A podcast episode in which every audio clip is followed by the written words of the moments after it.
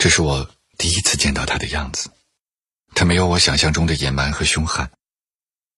他的脸清澈的像是北方的河流，他就那么看着我，像看着他几世的情人。他拉起我的手，把我带到一个全新的梦里，一个鸟语花香的天空之国。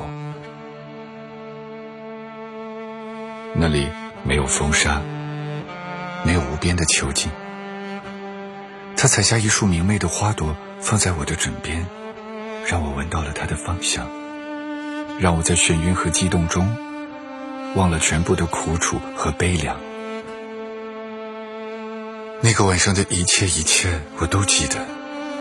那些异域的风情，和来自肉体本能的绽放，让我在天空中不断的翱翔。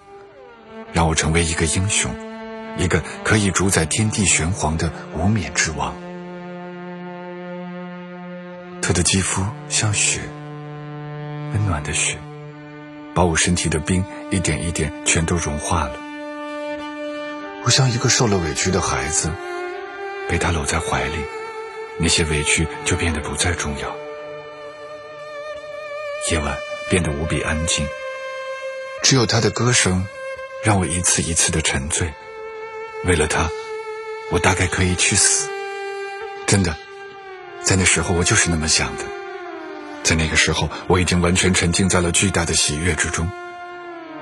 那种喜悦与酒不同，与杀戮无关，更无关世界的繁茂与人类的生息。